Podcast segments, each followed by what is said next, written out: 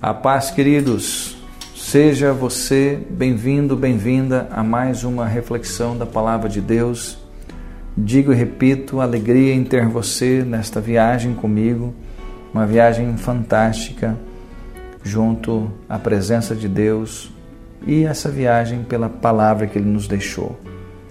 Mateus 8,13 diz: Jesus afirma: Seja conforme a tua fé. Hum, vamos entender? Algo poderoso nos é revelado aqui neste verso. Jesus afirma ao centurião que seria conforme a tua fé.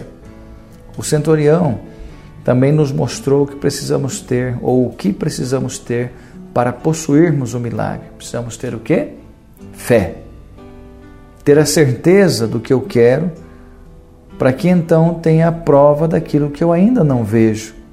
Esse é o nosso grande desafio creiamos, coloquemos em prática a nossa fé.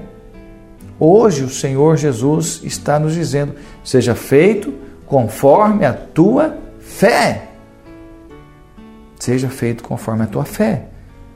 Não nos conformemos em ter uma fé pequena.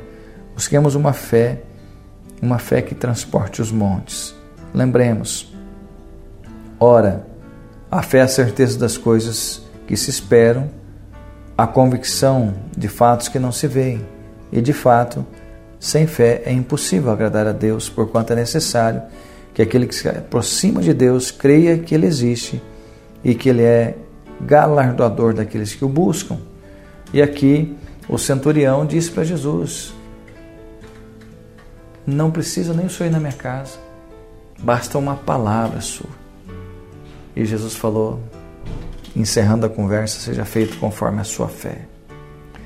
Que nós possamos aprender com esse centurião e que tenhamos uma fé necessária para mover os montes que estão diante de nós. Oremos, Senhor, nos ajude, olhando para o exemplo do centurião, para que nós possamos, ó Deus, ter desta fé em nós e possamos vencer todos os montes, tirar, mandar para longe todos os montes que tentam se colocar diante de nós.